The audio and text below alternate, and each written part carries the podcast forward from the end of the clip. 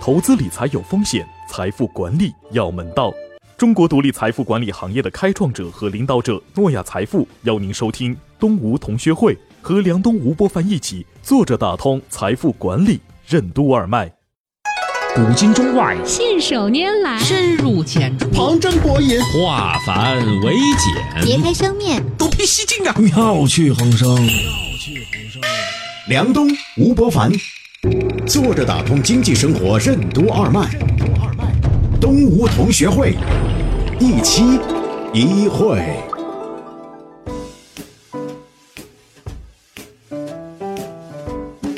坐着打通经济生活任督二脉，大家好，欢迎收听东吴同学会，我是小梁，对面的是老吴，老你好，大家好。昨天晚上发生一个很有意思的事情，我想跟你分享。我呢，那个房子呢，有些时候呢，我会觉得有点闷，所以呢，听说有一个朋友呢，搞了一套特别好的新风系统，于是呢，我就给装上了。装上之后呢，一测呢，哇，厉害到 PM 二点五二，二氧化碳浓度只有平常的二分之一都不到。嗯，换句话来说，多出来都是氧气啊。嗯，创造第五季啊啊！所以换完之后呢，我一进去呢，觉得那个吸的那空气特新鲜，有种森林的感觉，还挺高兴的。嗯，但昨天就发生了一个很奇怪的事情，发现呢。在我的那个茶桌上，突然出现了一些我以前从来没有在我的那个房间里面见过的小虫子。有些时候，我的那个茶室里面呢，有些时候会有蚊子，因为旁边有很多植物啊、树啊什么的，偶尔还有苍蝇啊。嗯，但是呢，都是大个儿。突然那种小型的虫子呢，很少有。我在研究它到底为什么突然会出现这个东西。想来想去呢，可能啊，跟一个东西有关，就是房间的含氧量突然增加有关。嗯。然后呢，我就想起了另外一个事儿。我有一个观察生活很细致的一位姓董的的一个老师啊，董老师呢，他说他观察在非典那一年啊，他们家外面的那个莺飞草长，各种他以前很少见过的虫子全出来了。他说怀疑在非典那一年，由于气压呀、空气的种种变化吧，温度啊、湿度啊，让一些本来在休眠或者不大可能会生长出来的物种呢。哎，或者他不那么猖獗的啊，不那么猖獗的，他突然就全出来了。嗯，所以风云际会啊，阴阳一变啊，物种即变。哎，我就想起来这个事儿，很值得跟你聊聊啊。你怎么看这件事情？为实现单一目的采取的手段，为什么往往会导致多维度、多层面的一系列改变？什么是后视效应？为什么打群架的时候，先动手的人死亡率最高？人为什么需要系统思考的能力？欢迎收听动物同学会，本期话题：隐秘的造化。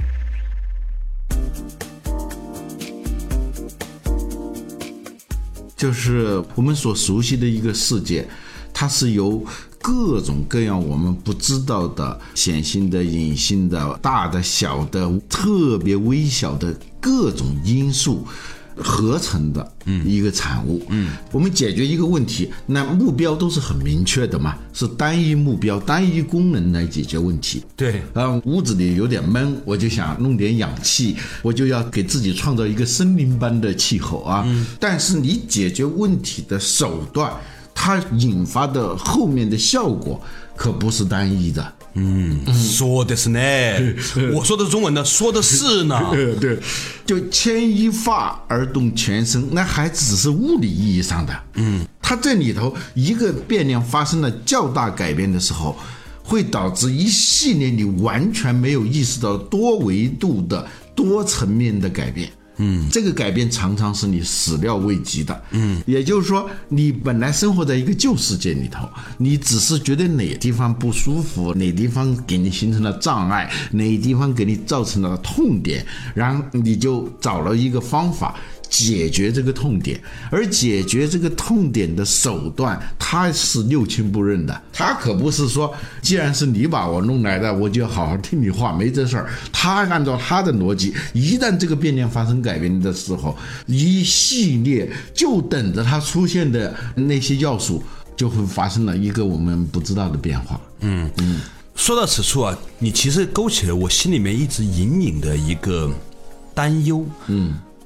我呢，一直很想戒烟。我觉得抽烟对身体真的不好，嗯，有痰啊，而且呢，有些时候你抽烟抽多了之后，你影响环境，这是不好的。我们提倡应该是一个无烟社会。嗯不过呢，我在现实生活中听到了一种传闻，说一个人呐、如果匆忙的、快速的、暴力的戒烟，嗯，烟是戒了，往往呢会产生一些副作用。以前呢，我觉得呢，他是戒不掉烟的人的托词，嗯。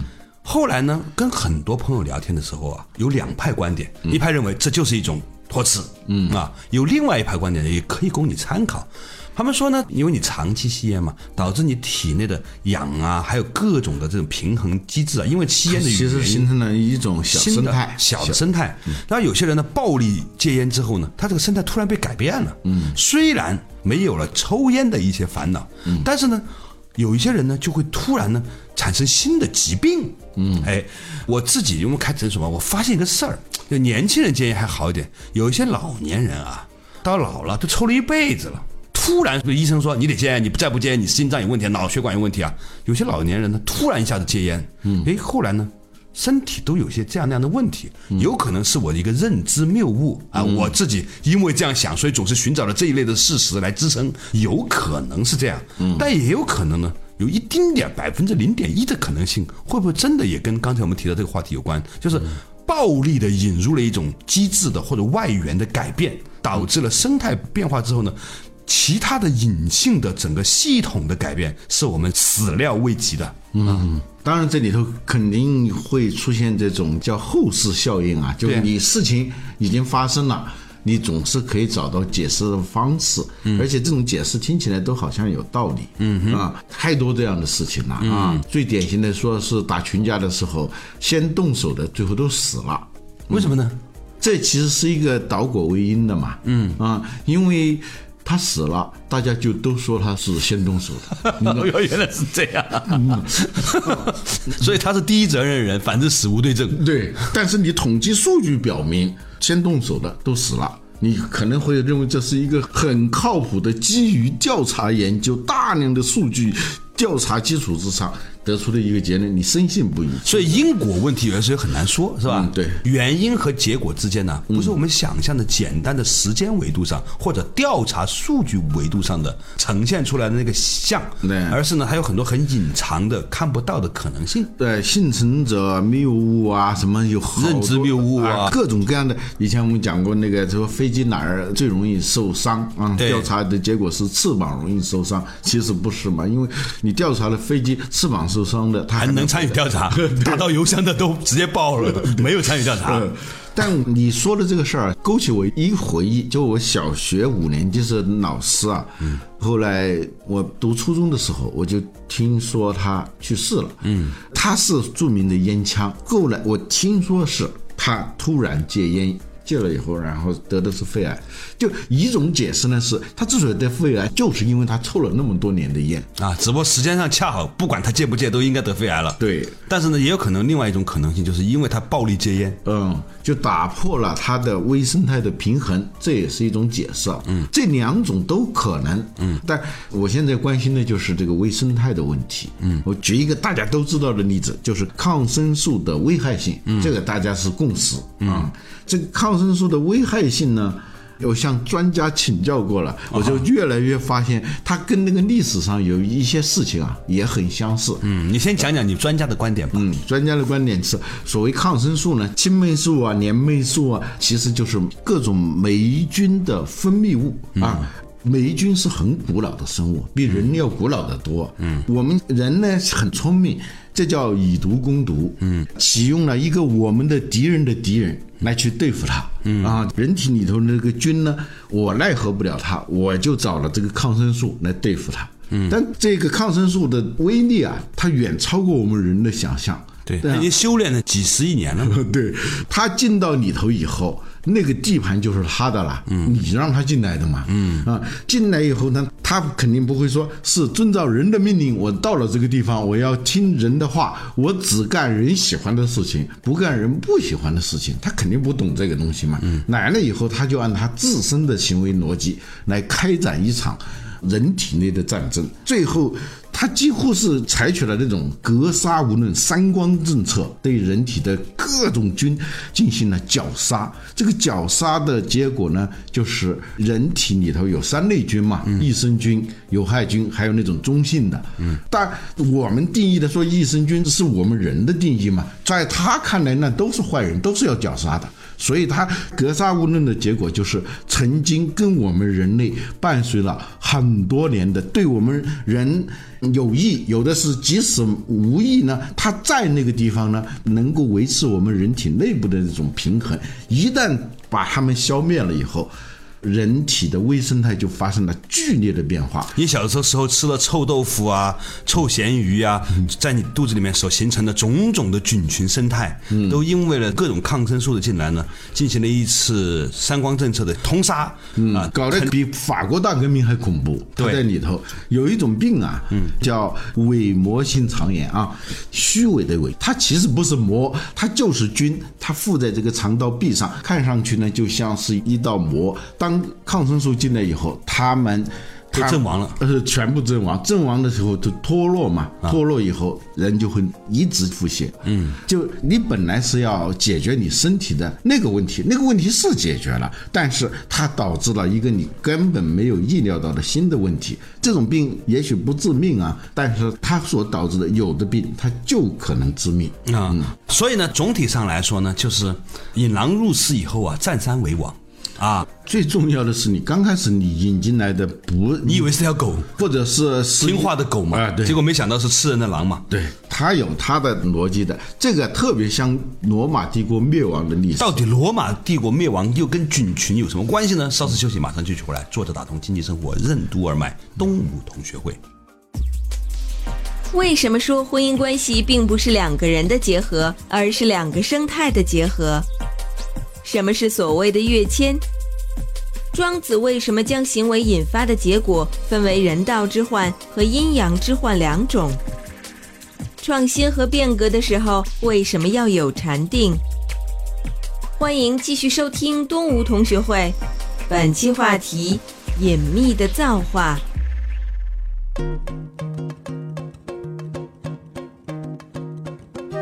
作者打通经济生活任督二脉，大家好，欢迎收听今天的东吴同学会，我是小梁，对面的是老吴，老吴你好。大家好，今天我们讲的一件事情就是呢，哎，引入了一个新风系统之后呢，出现了一个小小的副产品，就是出现了很多的小虫子。后来呢，我引发出来了一堆的和老吴的关于微生态的讨论。那老吴呢，向专家朋友请教，原来呢，这个所谓的青霉素、链霉素这种东西啊，都是微生物的菌群分泌物。当我们把它作为一个治疗疾病的方法来对抗自己体内进来的不速之客、其他的病毒啊、细菌啊等等的时候呢，哎。这一些抗生素，它有可能呢引狼入室之后，又占山为王，改变我们内在的生态环境，形成了新的问题。嗯，然后呢，就提到一个话题，就是说这个事情跟古罗马帝国又有什么关系呢？嗯，这个古罗马呢，文明的历史都是这样，就文明人打不过野蛮人。我们中国历史上也发生过很多这样的事情。嗯，在古代啊，游牧民族的文明程度啊，它肯定不如我们中原的文明程度嘛。嗯，但他打起仗来，那他的杀伤力有目共睹啊，而且结果我们都知道了。嗯，在古罗马也是这样啊，北边的蛮族不停的来骚扰。南边的文明社会，嗯啊，罗马帝国就苦不堪言。后来呢，他们找到了一个很好的办法，嗯嗯，他就把这些日漫蛮族里头的一些人啊，对他们进行收买，相当于雇佣军，让他们来打那些。本来是属于同一种文明、同一个种族的日漫人，只不过是他们部落不一样而已。那拿了钱，他当然愿意跟你干了。这一下子，哎，还真是在一段时间为罗马帝国赢得了和平。而后来呢，在罗马帝国的军队里头出现了很多日耳曼人，因为他们能干啊，能打仗啊，所以获得提升的这个机会啊，要比文明社会的那些人啊机会要多。最后，罗马帝国的军队里头就出现了好多的日耳曼人，嗯，但是他们不能抹去一个记忆，就是他们还是日漫人。嗯啊，有的人就突然开始动心思，我们为什么要听他们的？我们还是要跟我们这个民族的人联合起来，把他们给推翻了。嗯，一旦这种趋势出现的时候，罗马帝国那是真的是一点办法都没有了。西罗马帝国就是这样灭亡的。嗯嗯，我们可以很清楚的看到。一个文明，它的真正核心价值还是它内在的那一种风俗传统和共同信仰。你看哈，这个日耳曼人短期之内一部分分化出来被收买了，但最终他还是有共同信仰和价值体系。最终是这个共同价值体系让他们又重新凝聚在一起，消灭了罗马帝国。但我称之为就是以前的那个东西，那个生态里面可以称之为叫风俗。嗯啊，你风嘛，它其实就是无形的东西，是吧？嗯啊，风俗之风啊，这个字啊，嗯，在繁体里头啊，它不是一个叉啊，是虫。嗯，中国古人这一点他还是很有远见的。就这个风里头是包含着很多的微生物啊，那种我们看不见的东西的。嗯，所以我们说什么伤风啊，又是什么什么，这个风不是指。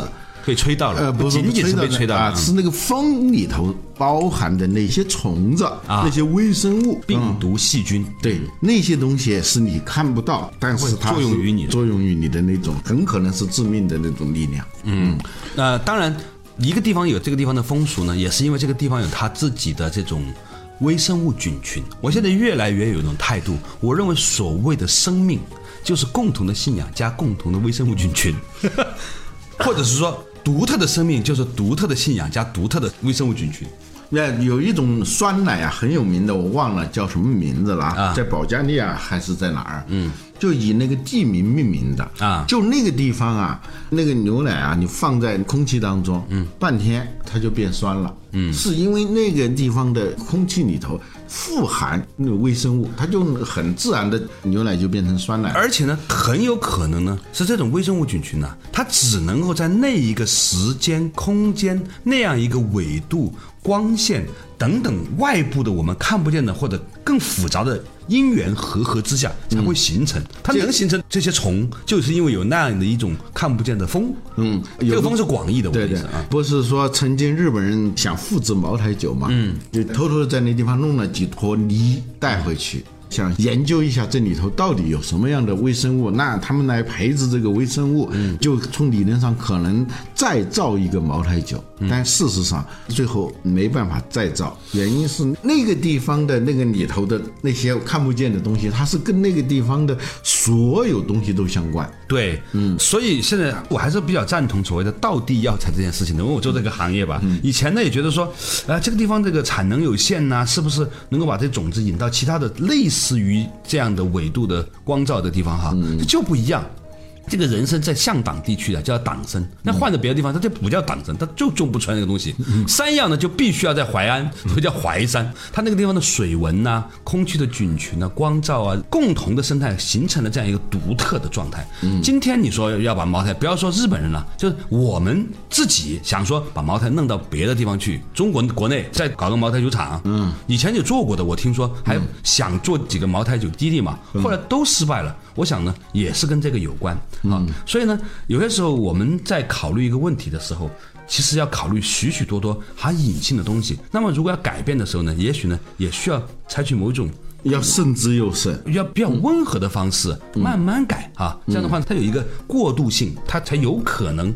新的慢慢替换旧的，否则的话呢，它有的时候呢一下子摧枯拉朽呢，会产生很多的问题。抽烟是这个样子，其实还有最近我常常碰到一些比我年轻几岁的小朋友吧，来来跟我问一个问题，就是说对于婚姻问题啊，总是很焦虑，说这个受不了了，在新的生产力方式下呢，旧有的生产关系不能够符合这个状态。我常常跟他们说，这个事情一定要慎之又慎。你看到的，你以为用一个很暴力的方式来解决的问题，往往会衍生一大堆的问题，因为你们不是两个人在结婚，是两个生态在。结合背后还有家族，还有小孩儿，还有你们两个人在一起之后形成的一些气场等等等等，这些东西如果一旦暴力调整的话呢，往往啊会令你在短期之内有点无法适从。其实还有好多类似的事情，包括企业的改革也是一样，嗯，对吧？一些以前不搞 KPI 的公司，突然引进 KPI 垮了，或者有一些开始的时候 KPI 就管理的很严格，后来搞快乐式管理也垮了。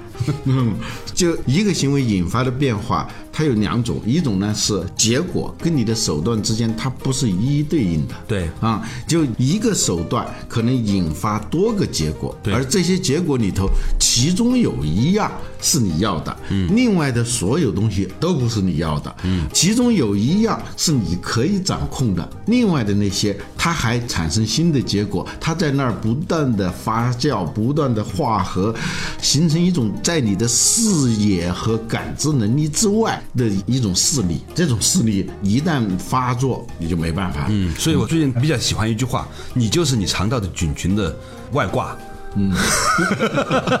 哦，这话就有点意思这有点像福尔摩斯那句话啊。福尔摩斯说，福尔摩斯就是一颗大脑，其他的东西都是他的附件。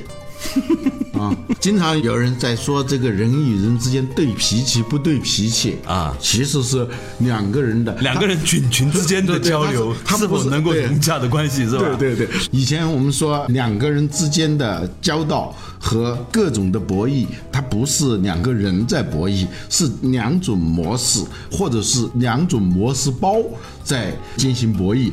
最近我采访了一个做菌群啊微生物的朋友，他说从这个维度上来讨论啊、人类的接吻行为是非常深刻的，因为它是一个菌群交换的过程。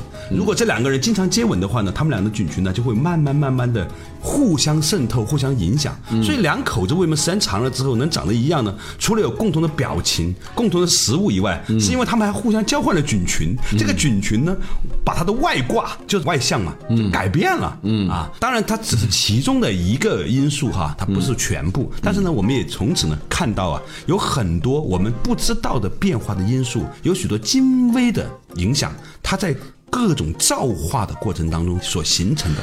造化这个词，我觉得很精妙哈。嗯，造而且化，嗯，世界上的变化。有些是你造出来的，还有很多是画出来的。那个画你就不知道它会画成个什么样子啊？嗯，化合反应，两个你都知道的元素，它们在一块儿，最后是一种什么化合物，你可能完全不知道。如果这里头加上生物的这个要素的话，有机的这个要素的话，那它复杂性就更多了。嗯，前段时间我在看庄子的时候呢，也看到有一个词，因为他第一篇就讲逍遥游嘛，就说到一个事情，就是其名为鲲，化而为鹏。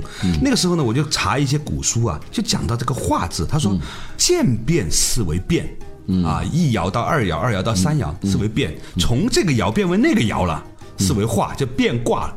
变了卦之后其实是化了啊，或者呢跃迁了。啊跃迁，就是原来是坤呢是鱼，对。啊，北冥有鱼嘛啊。嗯，在后面鱼变成了鸟，这是两个物种啊，对。嗯，那就叫化进化。进化的过程当中，它肯定有一个叫跃迁，这个跃迁这基因突变。连连续的变迁，连续的迁移是一种。啊，跃迁就是说它中间有很多的过程和阶梯啊，它都。省略了，它一下子从这个地方到那个地方，就像视频剪辑的时候，如果隔的时间太长，你就发现它跳了一下。嗯嗯，其实我我们看到不跳的呢，是因为它每一刻都在变化嘛。就那个摄影机它是二十四张照片，哎，这样放出来的时候，你就觉得没有什么跳跃嘛。呃，跃迁就是。突然的发生了一个实质性的改变，嗯。但我们理解变化的时候啊，常常是那种操之在我的心态，嗯，就是因为我们日常生活中太多这样的我们可以掌控的变化了，嗯，突然天色晚了，我就开灯，我一按那个开关，屋子就变亮了，嗯。啊，我要喝水了，拧开水龙头就喝。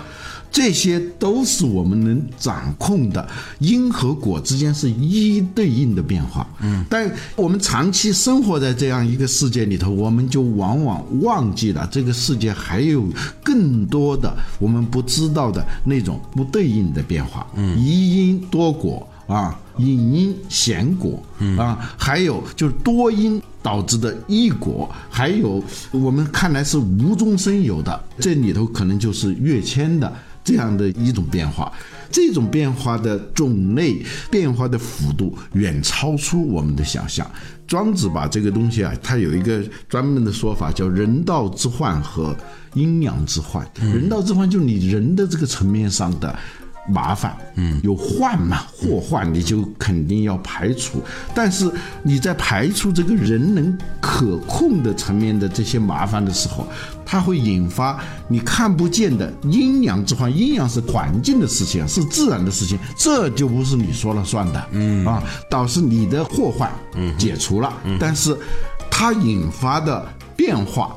呃，这个变化里头肯定是包含着很多的你不愿意看到的那些麻烦，甚至是灾难。啊，庄子说的意思就是，你很主动的、很积极的去解决一个问题的时候，这个问题解决之后，有可能会引发你自己没有意识到的大麻烦。呃，但是我觉得我们今天的讨论呢。要有两个我自己要提醒我们自己的东西。第一个呢，就不能因为这样呢而拒绝变革，嗯啊，因为任何事物也一直朝着一个它自己的次序在变的，嗯，不能拒绝变革。但于此呢，就是说，在每一次引入变革的时候呢，心里面呢要存着一种敬畏之心。这种敬畏之心呢，就是对于那些隐形的、你看不见的东西的尊重。嗯啊，这就是为什么我说创新的时候要有禅定。就你要启动一个变化的时候，你应该同时想到的是，有哪些东西是不能变的。嗯嗯，或者说你在推动一个变革、推动一个创新的时候。它有可能会引发什么样的后果，往往是你没想到的。还有就是你在启动一个变革和创新的时候，你是否充分考虑到了导致你要变革的东西的那些因素？嗯，也就是说，我们看到的现象，它是由看得见的因素、看得见的手造成的，还有。看不见的手，甚至有可能是有好多只看不见的手，他在那儿玩儿啊，就像一个屋子里头，你觉得闹鬼，其实不是，是有一个隐性玩家在那个地方一直在那儿玩儿，你觉得不可思议。但是他就一直在那儿玩，就我想起了最近常常跟朋友们分享的那个笑话，就是有一个小孩说他们家墙上有两个小孩，父母吓坏了，做了各种法事以后，最后还是把房子卖了，在房价暴涨之前，后来才知道那两个小孩是海尔兄弟嘛。所以说你刚才说有很多你看不见的鬼啊，有时候也是心里的看不见，也很可怕的，就你理解不了，你最后你很习惯性说，就真是见了鬼了。哦，他其实不是见了。鬼是有那些因素你不知道，你不知原委的因素在发生作用。对啊，过去比较愚昧的说法是你破坏了这个地方的风水啊啊，它就导致了你意想不到的结果。